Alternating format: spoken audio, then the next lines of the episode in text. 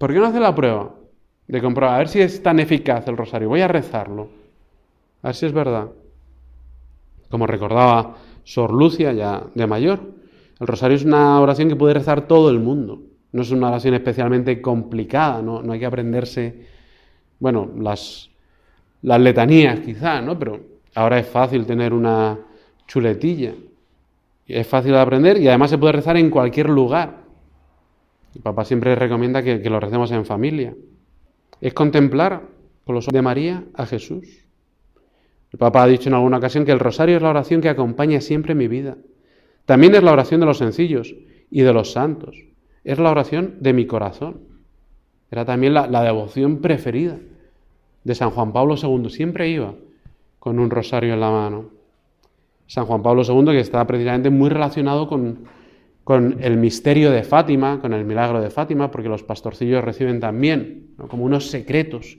Y el tercer secreto de Fátima, que, que estuvo guardado durante mucho tiempo, ahora ya ha salido a la luz. Y, tenía que ver precisamente con una visión que tuvieron los niños en, uno de, en una de las apariciones de un obispo de blanco que caminaba sobre una montaña llena de cadáveres y que caía ensangrentado.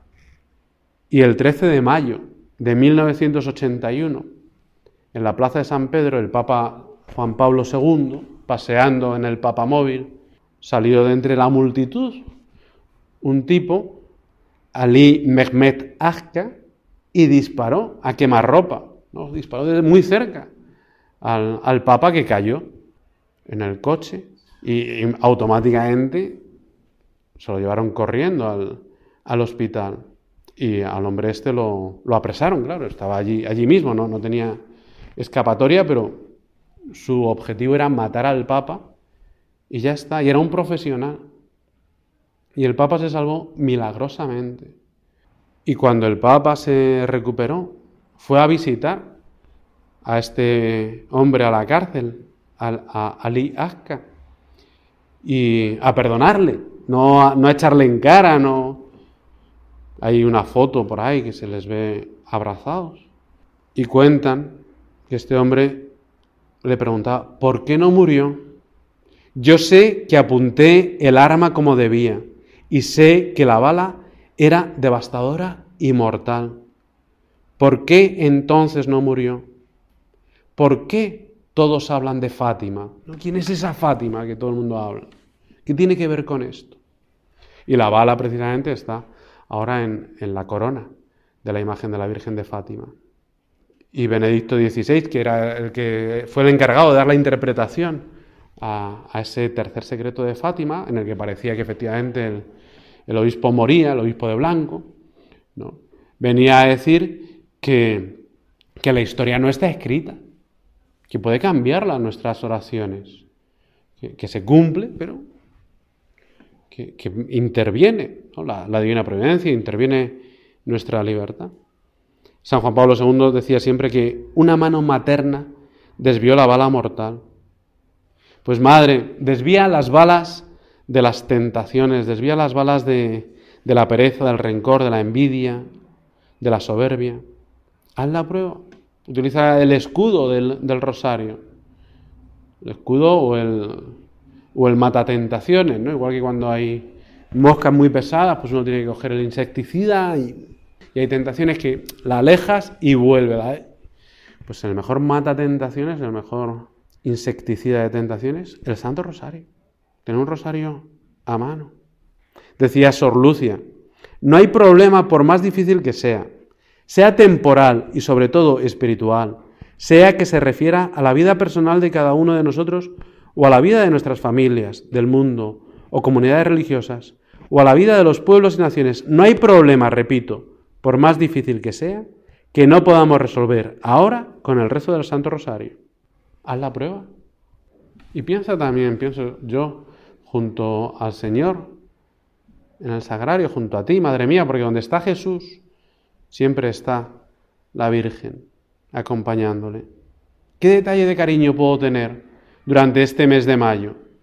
Mejor me ha pasado la primera semana del mes de mayo y todavía Todavía no me he enterado que estoy en mayo, sigo en, abril. O en enero, no sé, hay gente que todavía no... Bueno, pues aprovechar el tiempo.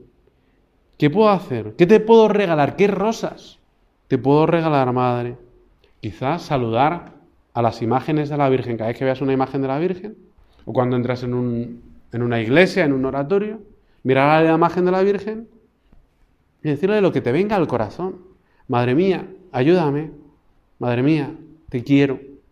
Mamá, qué guapa eres. Ponerte una imagen de la Virgen en tu mesa de trabajo cuando te pongas a, a estudiar, ¿no? Para ofrecer tu estudio y para, para que te ayude también contra las distracciones. Cuando te entre la gana de me voy de aquí, me voy a levantar y ves la imagen de la Virgen, mira, madre, me iba a levantar, pero voy a seguir un poquito más por ti. O sea, las rosas hay que dejar que crezcan, pero una hora de estudio puede ser una rosa y, podemos hacerla con cariño. Porque claro, ofrecer rosas chuchurrias, pues no... No, mira, mamá, tengo una rosa chuchurria para ti.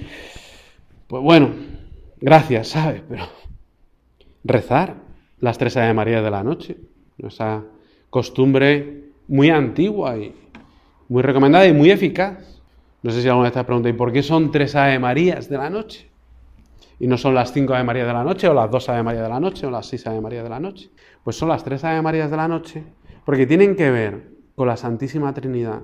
Porque nuestra Madre la Virgen es hija de Dios Padre, y Dios Padre le da el poder a la Virgen. Es madre de Dios Hijo, y Dios Hijo le da la sabiduría a la Virgen para, para inventarse ¿no? tantos medios de, de salvar almas. Y es esposa de Dios Espíritu Santo. Y el Espíritu Santo le da la misericordia a la Virgen.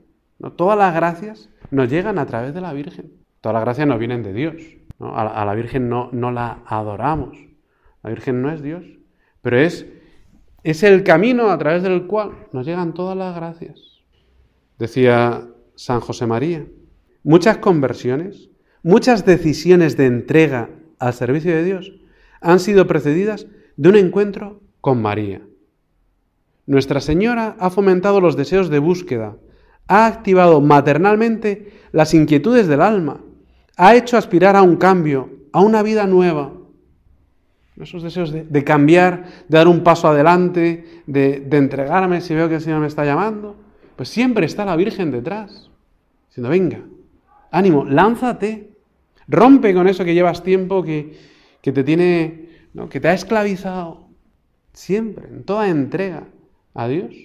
¿no? Si uno mira hacia atrás y, ve, pues, hay un encuentro con la Virgen.